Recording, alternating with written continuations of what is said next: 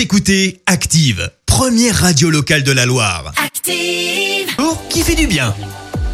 J'ai pas allumé le micro. Ce matin, on parle d'une bonne nouvelle en Argentine. Et oui, tournant historique pour les droits des femmes dans un pays où des centaines de milliers d'entre elles avortent clandestinement chaque année. Les députés ont voté en fin de semaine dernière pour la légalisation de l'avortement.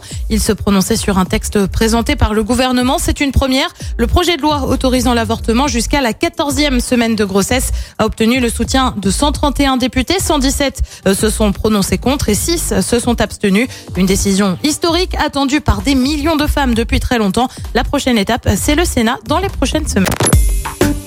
Écoutez Active en HD sur votre smartphone, dans la Loire, la Haute-Loire et partout en France, sur activeradio.com.